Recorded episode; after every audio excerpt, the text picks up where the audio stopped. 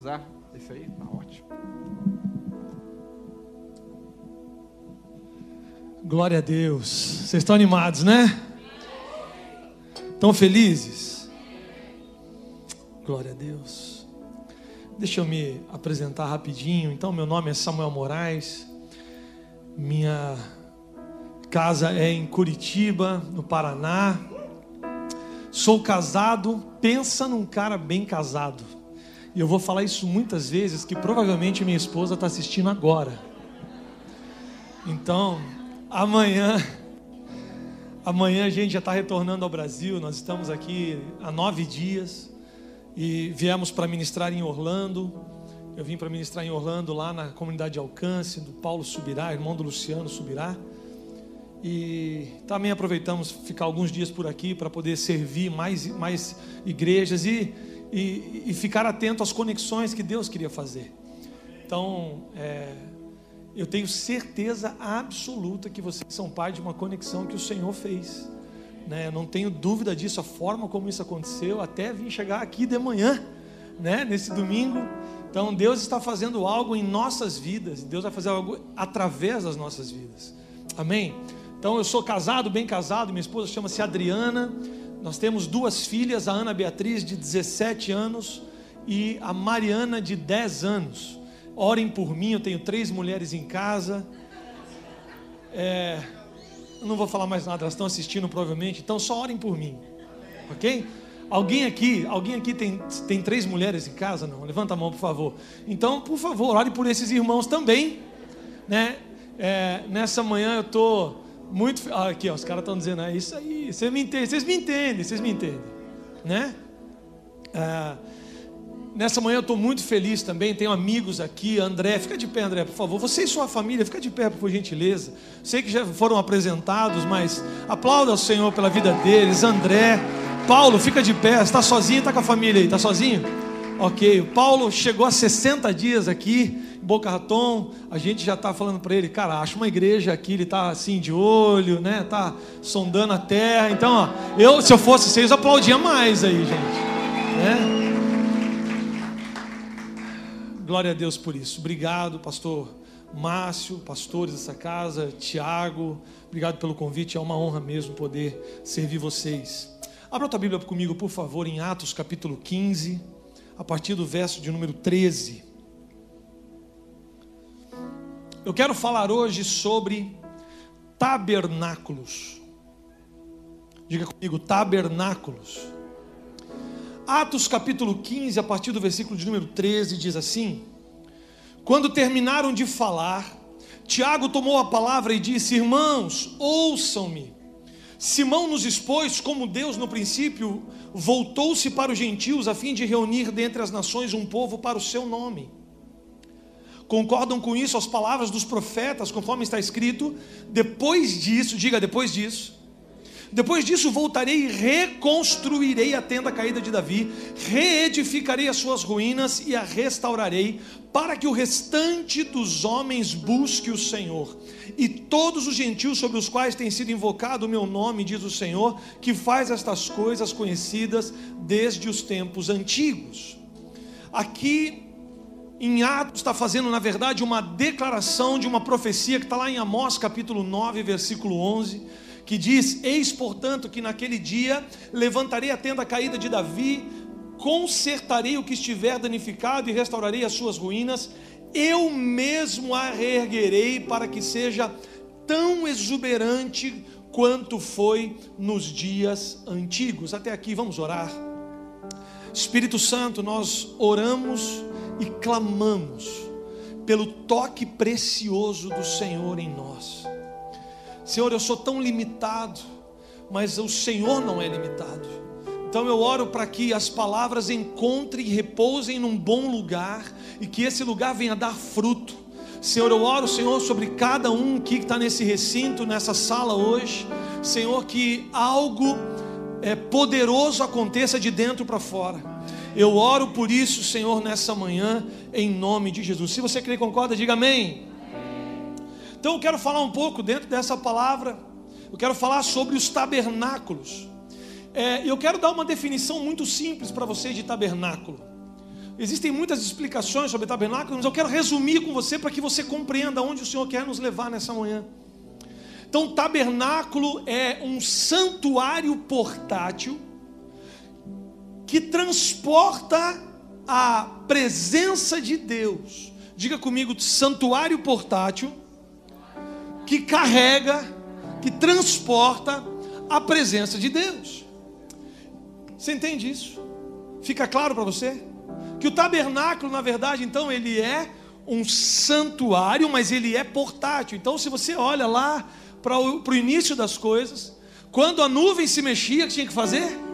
Recolhe tudo e vai junto. Quando a nuvem parava, estabelece o lugar.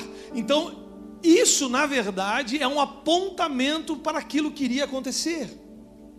Então, eu preciso que você entenda isso. O santuário é é, é, tabernáculo é um santuário portátil que carrega a presença de Deus. Eu quero começar, quero voltar lá atrás da história para nós começarmos a falar sobre tabernáculos, iniciando pelo tabernáculo de Moisés. Talvez você já viu a figura do tabernáculo, um desenho do tabernáculo. Está lá em Êxodo capítulo 25, a partir do versículo 8. Deus dizendo para Moisés: E me farão um santuário, e eu, eu queria que você repetisse isso, porque isso é importante. Diga, e eu habitarei no meio deles. Diga comigo, e eu habitarei no meio deles. Então, qual é o propósito do tabernáculo? Deus habitar no meio do povo. Tudo bem até aqui?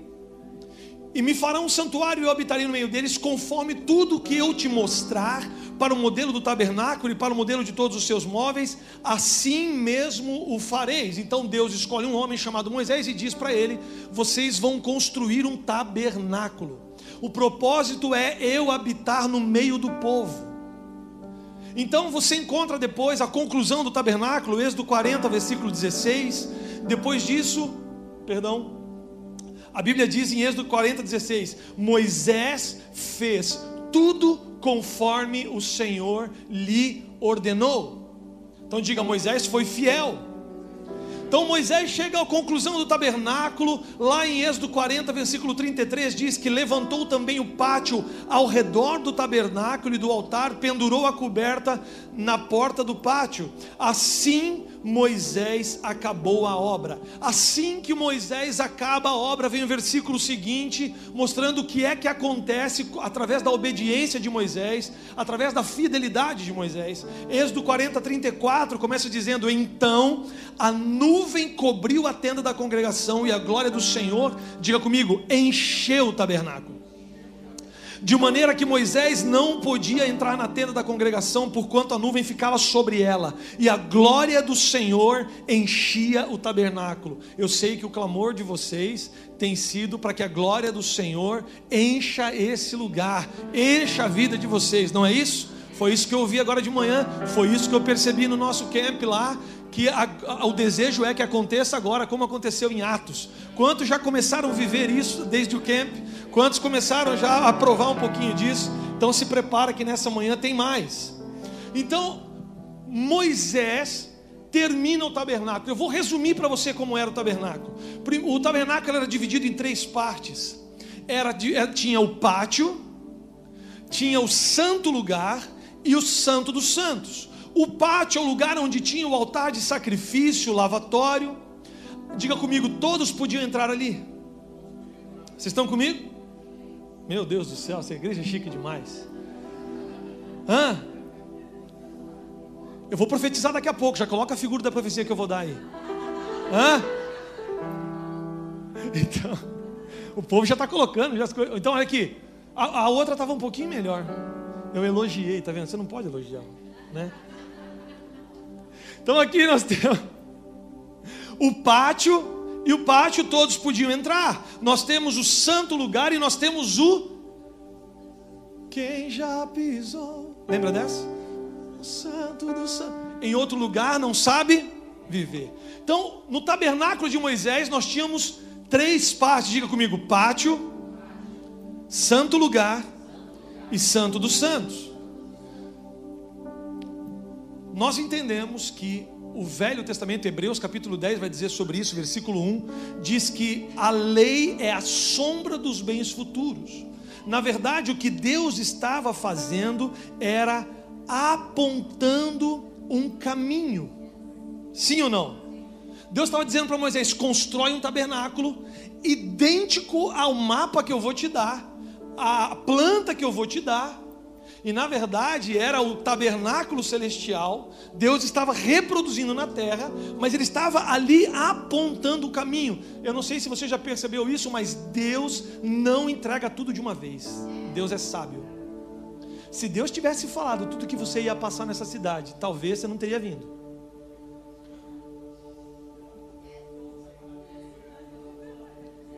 Isso não, não precisa ser profeta para saber. Depois de um tempo, você está dizendo, claro que eu teria vindo. Sim, se eu te perguntasse isso nos primeiros seis meses, você ia dizer o contrário. Sim ou não? Deus não te fala tudo de uma vez.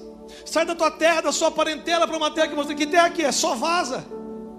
Só sai. Só vai. Deus não entrega tudo e é assim desde o começo. Desde o início das coisas funciona assim. Deus trabalha por processos. Deus trabalha por processos. Então Deus escolhe um homem chamado Moisés e fala para ele: faça um tabernáculo. O tabernáculo vai ser dividido em três partes. Mas tempos depois, tempos depois, nasce um homem chamado Davi. E a Bíblia diz que Deus encontrou a Davi. Olha que interessante isso. Deus encontrou a Davi, Deus encontrou a Davi um homem fiel. Está lá em Atos capítulo 13, versículo 22, diz: E quando este foi retirado, falando de Saul, lhes levantou como rei a Davi, ao qual deu testemunho e disse: Achei a Davi, filho de Jessé, varão conforme o meu coração, que executará toda a minha vontade. Preste atenção, Davi nasce cerca de 1016 anos antes de Cristo. O filho mais novo de Jessé, o caçulinha de oito irmãos, criado no campo, pastor de ovelhas, músico habilidoso. Samuel, como você sabe que ele era músico habilidoso? Irmão, pelo amor de Deus. Para um homem, através do seu instrumento, acalmar a alma de um, de um outro homem, de um rei, tem que tocar muito, irmão. Porque o bicho que deixa você nervoso é um cara tocando mal. Você acha que você fica calmo se tiver um cara tocando tudo desafinado, tudo errado na sua frente? Não, então, assim, faz uma. Esse aqui não consegue, ele não consegue tocar mal. Esse cara é bom demais. Mas eu vou tentar.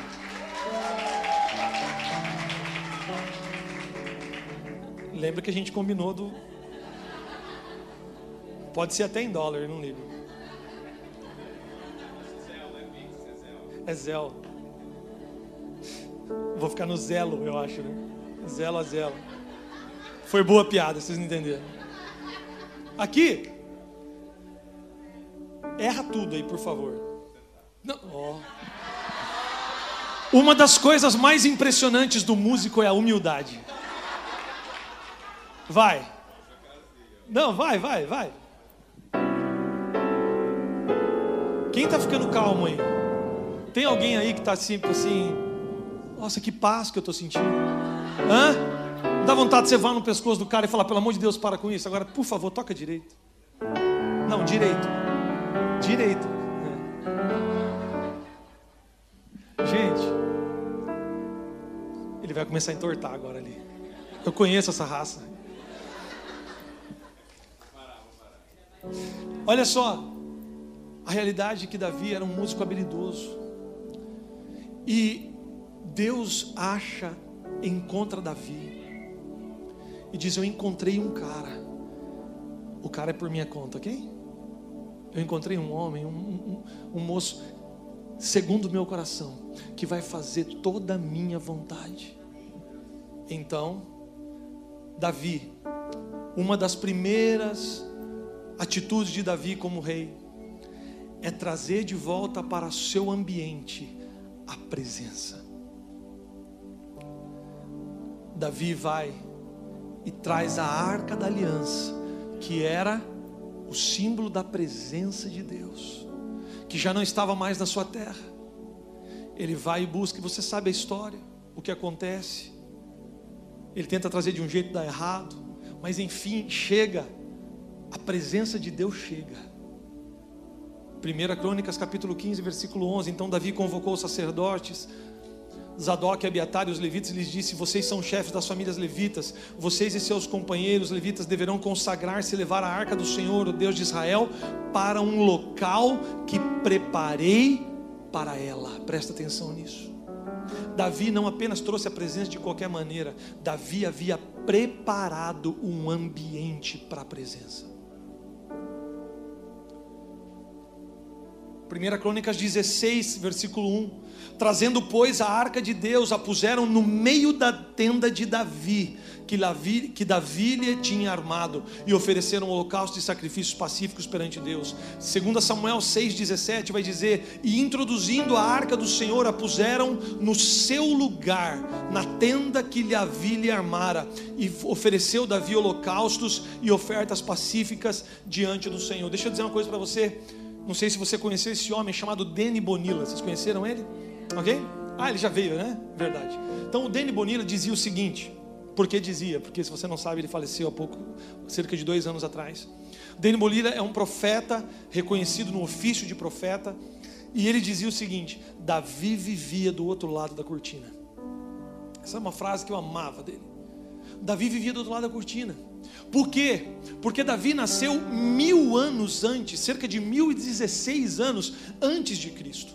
Mas Davi vivia muito à frente do seu tempo. Davi vivia, a gente brinca com isso, do outro lado da. Tem o, a, a coisa acontecendo aqui, mas tem Matrix, né? Tipo assim, tem do outro lado, tem uma parada acontecendo paralela a esse reino natural. E na verdade, eu e você fomos chamados para viver assentados com Cristo nas regiões celestiais. Nosso, nós vivemos daqui, nós comemos daqui, nós ganhamos o dinheiro aqui, mas na real mesmo, todas as nossas atitudes de governança vêm de cima para baixo, não é aqui na horizontal. Porque nós estamos assentados juntamente com Cristo nas regiões celestiais. Então Davi começa a escrever umas coisas esquisitas. Não sei se você já parou para pensar nisso. Davi era estranho, né? Porque lá em Salmo 110, 1, Davi vai dizer o seguinte: O Senhor disse ao meu Senhor: Assenta-te à minha direita, até que eu ponha os teus inimigos debaixo dos teus pés. Olha que visão que Davi está tendo. Quando que isso aconteceu, queridos? Na ascensão de Jesus. Mais de mil anos depois, cara. Davi vivia do outro lado da vendo algo que ninguém mais estava vendo, vendo algo muito além da sua época. Ele já estava vendo a conversa do pai com o filho, e o pai dizendo: Filho, assenta-te à minha direita até que eu ponha todos os teus inimigos por estrada dos seus pés. Davi começa a, a, a, a falar coisas, Salmo 151, 16 e 17. Davi vai dizer: Senhor, não te deleitas em sacrifícios, nem te agradas em holocaustos, senão eu os traria. Presta atenção, por favor, me ajude a entender. Quem foi que instituiu o holocausto de sacrifício? Não foi Deus? Mas Davi começou a descobrir o que tinha por trás de um pedido.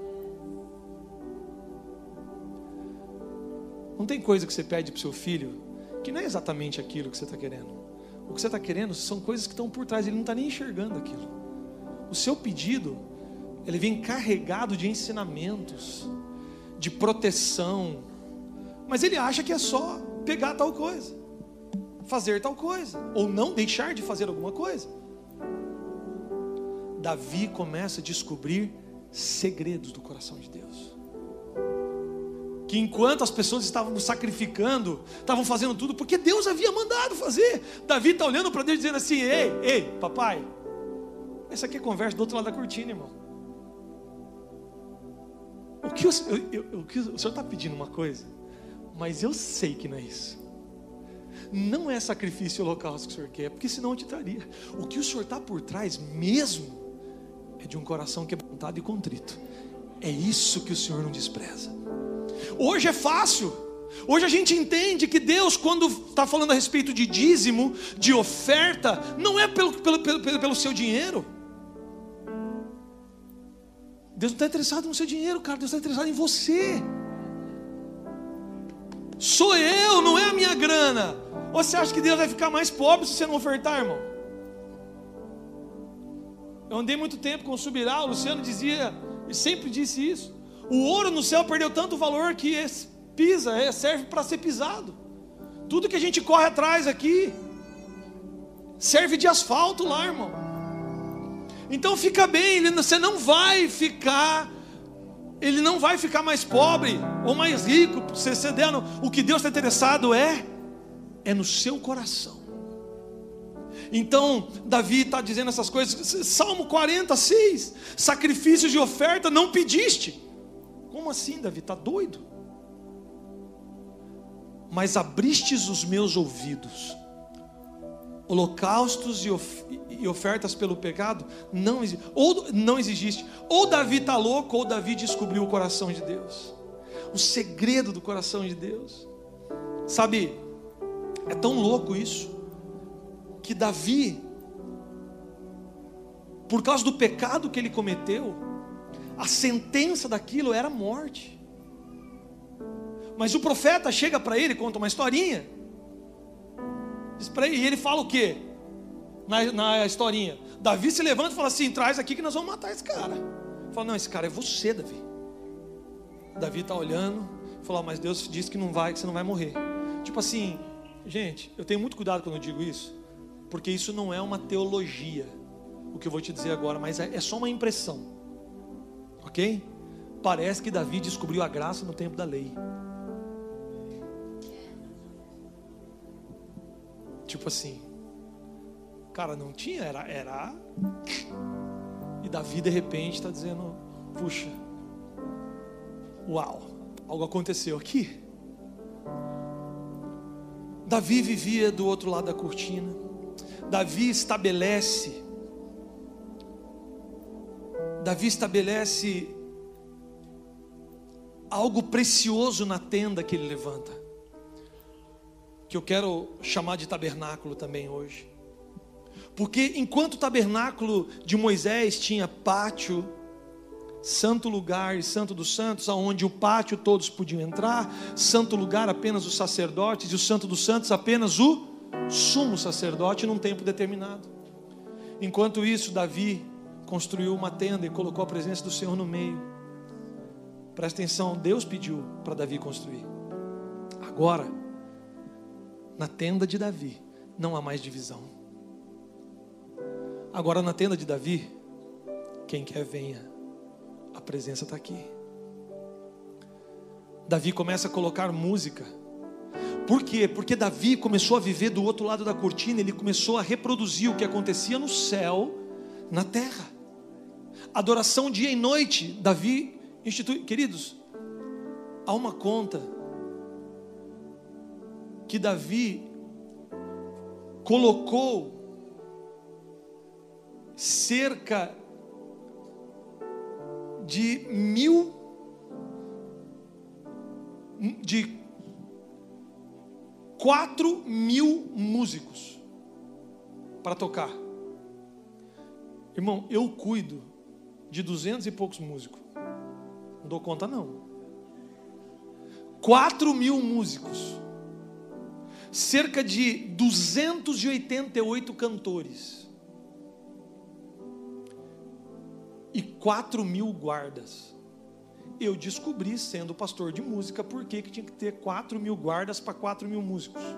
Porque era um guarda para acabar com a briga de cada um, né? Porque o músico ele é peculiar.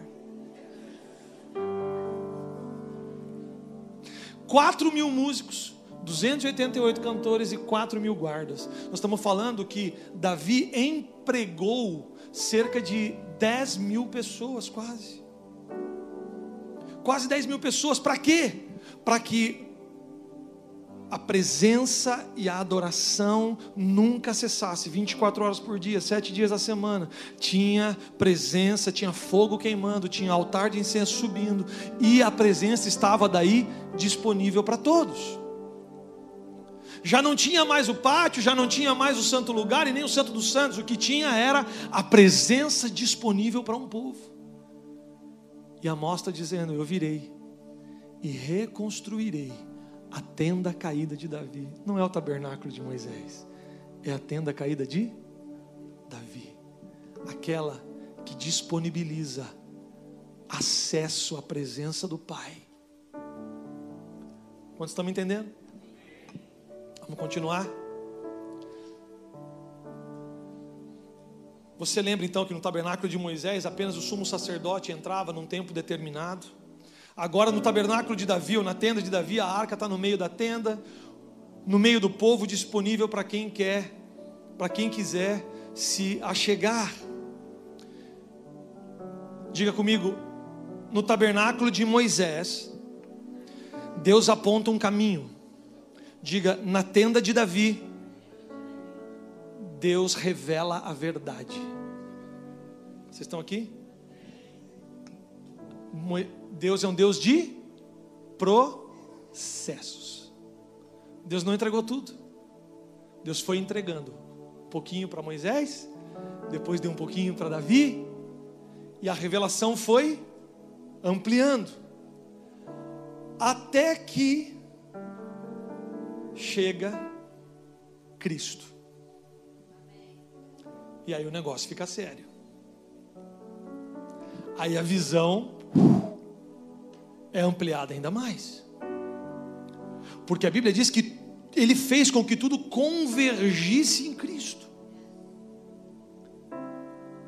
Lembra a definição de tabernáculo? Santuário portátil que carrega a presença de Deus. Então agora João chega a Jesus, e João capítulo 14, versículo 6. Jesus diz o seguinte: João 14, 6. Eu fui lá para baixo, tá? Eu pulei bastante textos aqui para a gente ganhar tempo. Respondeu-lhe Jesus: Eu sou o quê?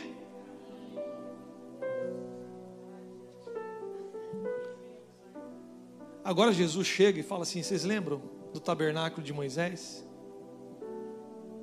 Que tinha o pátio, o santo lugar e o santo dos santos? Agora Jesus vem e diz: Ei, eu sou o caminho, a verdade e a vida. Caminho, a verdade e a vida. Ninguém vai ao Pai a não ser por por mim. Efésios capítulo 1, versículo 9 e 10. E nos revelou o mistério, perdão, da sua vontade, de acordo com o seu bom propósito que estabeleceu em Cristo, isto é, de fazer convergir em Cristo todas as coisas celestiais ou terrenas na dispensação da plenitude dos tempos. Agora Jesus vem e dá vida ao tabernáculo. Moisés aponta um caminho, em Davi, Deus revela a verdade, que era estar no meio do povo. Mas quando Jesus vem, ele dá vida ao tabernáculo. 1 Coríntios capítulo 3, versículo 16. Como assim dar vida ao tabernáculo? 1 Coríntios 3,16. É, não é crônicas, não, é Coríntios. Se tiver fácil aí, senão eu posso ler aqui. Então eu vou ler. 1 Coríntios 3,16. Por acaso, vocês não sabem, olha o que Paulo está dizendo não sabeis que vocês são santuário de Deus e que o Espírito de Deus habita em vocês? Em Moisés, Deus aponta o caminho. Em Davi, Deus revela a verdade, que era estar no meio do povo. E agora Jesus vem e dá vida ao tabernáculo.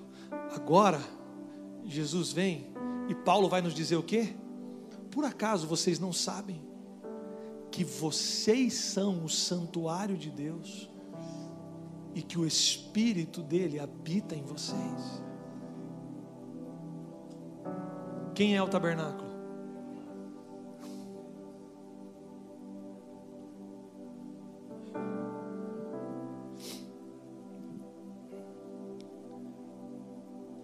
João capítulo 14, versículo 23, respondeu Jesus: Se alguém me ama, é, obedecerá a minha palavra, meu Pai o amará, nós viremos a Ele e faremos morada nele.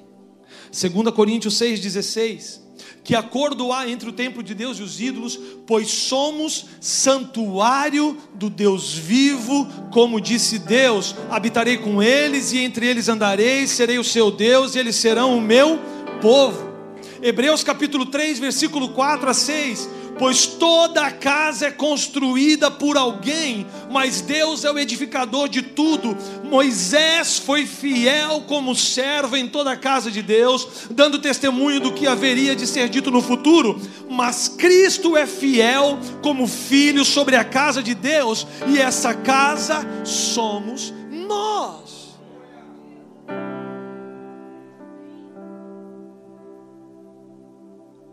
A revelação de Deus é contada na história de maneira progressiva, até chegar em Jesus. E agora Jesus diz: Eu preciso ir ao Pai para que o Espírito venha. Então ele vai começar a bagunçar a sua vida, mais ou menos isso. Ele vai colocar, na verdade, as coisas em ordem. Para isso, coisas que precisam ser abaladas serão abaladas. Mas ele vai passar a morar dentro de você. E agora o santuário portátil, o santuário já não é mais a tenda de Moisés, o tabernáculo de Moisés, já não há mais a divisão, porque Cristo assumiu todas as coisas e ele enviou alguém que é semelhante a ele, o Espírito de Deus, ele soprou dentro de nós, e agora o Espírito habita em nós, ele está dizendo: vocês são o santuário portátil que carregam a presença de Deus. Agora, quando você sair daqui nessa manhã, por aquela porta, quem está saindo de lá, da, daquela porta, não é mais o Tiaguinho, não é mais o Tiago o marido apenas. Agora você tem uma consciência de que quem está saindo ali é o santuário portátil de Deus, é o santuário portátil que carrega a presença de Deus com ele. Então, quando nós nos unimos, nós nos unimos aqui, conectados através do Espírito como santuário que, portátil que carregam a presença de Deus. Por isso, quando vos reunis, uns têm salmos, outros têm hinos. Sabe, todo mundo pode não profetizar, o dom é para todos todos podem fluir, por quê? Porque agora Ele habita dentro de você. Aquilo que antigamente era um lugar até de medo, porque se você não cumprisse o ritual perfeito, meu irmão, era morte na certa. Agora todo o poder do santuário, todo o poder do Santo dos Santos habita dentro de nós, habita dentro de você. Então, quando você sair pelas ruas de Boca Raton, pelas ruas da Flórida, é a presença de Deus andando. Então, os dons vão fluir, o dom de cura vai fluir, de milagre vai fluir, palavra de conhecimento vai fluir, palavra de sabedoria vai fluir, profecia vai, vai fluir. Por quê? Porque agora o Senhor deu vida ao tabernáculo e a vida está aí do seu lado. Olha aí teu irmão aí do lado aí, ó. Olha aí, olha, dá uma olhadinha para o tamanho do tabernáculo aí. Tem um tabernáculo pequenininho tem o tabernáculo grandão.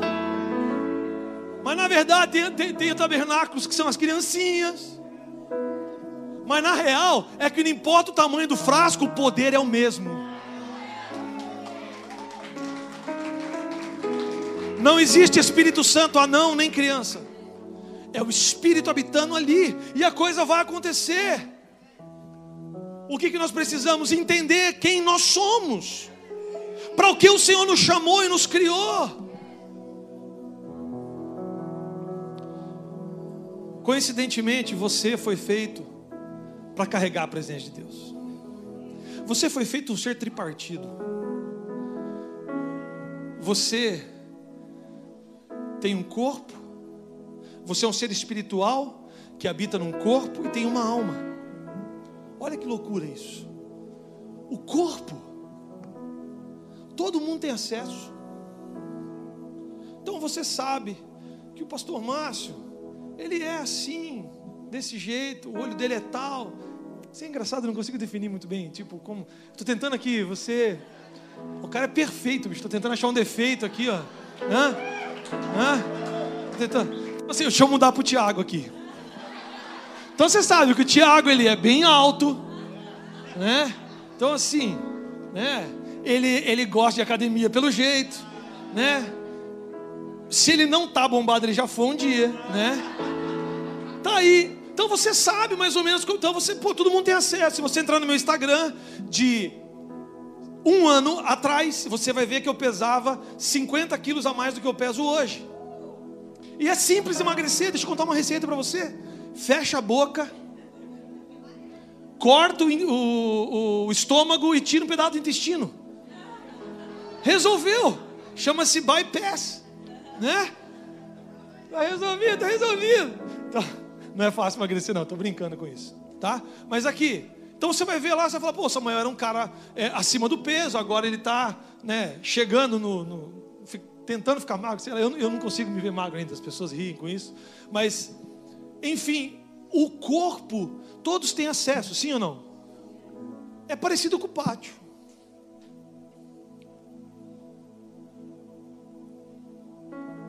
Na sua alma, nem todo mundo tem acesso. Se terminar essa mensagem aqui, você vier falar para mim e falar assim: pior pregação que eu já ouvi na minha vida. Deixa eu ser bem educado com você. Eu vou dormir bem pra caramba hoje à noite. Por quê? Porque você não tem acesso à minha alma. Agora, se minha esposa me ligar lá do Brasil e falar assim: Meu, que foi ruim. Amor, foi tenso. Meu irmão, eu vou entrar em crise. Por quê? Porque alguém que tem acesso à minha, diga o corpo todos Alma, alguns. Seus melhores amigos têm acesso à sua alma, óbvio, seu cônjuge, seus filhos, seus pais, sua família. Olha que interessante. Corpo, pátio, alma, santo lugar que alguns podem entrar.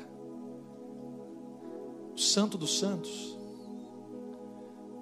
comparado ao seu espírito. Quem tem acesso ali? Apenas ele. Só um. Você foi criado, foi formado para carregar o tabernáculo, para ser o tabernáculo, para viver como alguém que carrega a presença de Deus. É interessante isso. Diga comigo: pátio, santo lugar, santo dos santos. Diga caminho, verdade e vida. Não é isso? Corpo, Vamos lá, repete aí: corpo, alma e espírito. A Bíblia diz que o reino de Deus não é comida nem bebida, embora alguns queriam que fosse. Mas ele é o que? Justiça, paz e alegria no espírito. Olha que coisa doida. O pátio era o lugar do, da justiça, era o lugar do sacrifício. Justiça, paz e alegria no espírito. Quando você começa a sua vida com Deus, a primeira característica sua é de um servo. Você reconhece Jesus como se ele salvou sua vida, você tá tipo assim, meu, a gente brinca, né? Vocês devem ter ouvido muito isso. Tá pregando para poste, né? Tá, tipo assim, tá falando de. É, eu quero servir, eu quero entrar no ministério, eu quero. Vai passando o tempo. Você entende que o Senhor não te chamou apenas para ser servo. A Bíblia vai dizer isso. Eu não vos chamo de servo, mas de amigo. Porque o servo não sabe o que faz o seu. Em resumo, é: eu quero compartilhar meu coração com você. Eu quero que você seja meu amigo, não apenas meu servo, meu escravo. Mas vai passando o tempo, você entende que Jesus não é apenas o seu dono, nem apenas seu amigo, mas ele veio para os seus, os seus não receberam, todos quanto receberam deles o poder de serem feitos filhos de Deus. Então Jesus é seu irmão mais velho, ele te incluiu na família. Por que, que é importante você saber isso? Mentalidade de escravo a mentalidade de escravo diz que você não pertence, diz que você apenas trabalha para alguém. Jesus vem quebrar a mentalidade de escravo e dizer: Ei, você é da família, você tem parte na herança. Você tem parte na herança. A herança é sua. Só quem é da família tem parte na herança. Então você precisa entender isso. Aquilo que pouquíssimas pessoas tinham acesso no Velho Testamento, agora habita dentro de você. Deixa eu dizer uma coisa para você. Talvez você, como eu, algumas vezes já pensou: puxa, eu queria tanto ter nascido na época de Jesus. Cara, deve, devia ser maravilhoso encontrar com Ele, ouvir do próprio Mestre. Mas deixa eu dizer algo para você. Você vive no melhor momento da história. Eu e você vivemos no melhor momento da história. O tempo aonde Jesus, onde o Pai pegou todo o poder e decidiu colocar num vaso de barro frágil igual você. Agora, o que você precisa entender é mudar a chavinha, é virar a chave, é entender: eu não vim para os Estados Unidos apenas para ganhar dinheiro.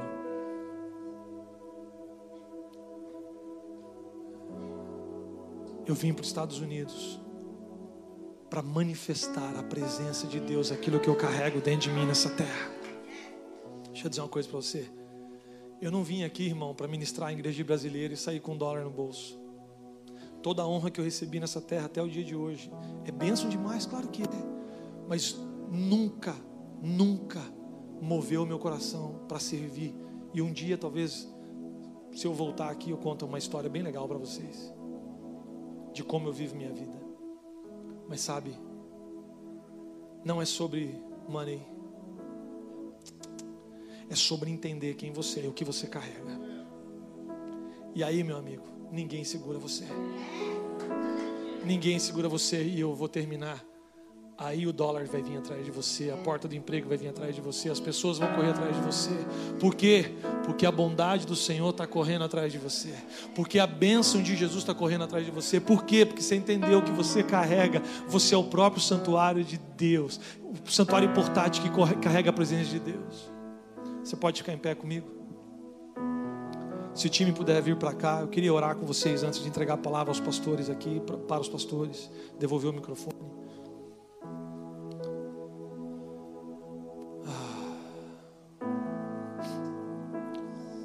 Como eu queria que todos vocês acreditassem quem vocês são. Como eu queria que fosse assim. Infelizmente, alguns vão sair daqui como entraram. É fato. É triste, mas é fato. Talvez você vai sair e vai dizer: É, ele não sabe o que eu passo. Como que é teu nome? Ellen. Você é brasileira, Ellen? Enquanto eu estou pregando, eu estou percebendo o Senhor dizendo algo sobre você. E é apenas um versículo, eu não quero ir além disso, porque eu não quero inventar nada. O que eu percebo o Senhor dizendo para você é: Eu é que sei que pensamentos que tenho sobre você, pensamentos de paz e não de mal, para te dar o futuro que você deseja. Eu oro por você nessa manhã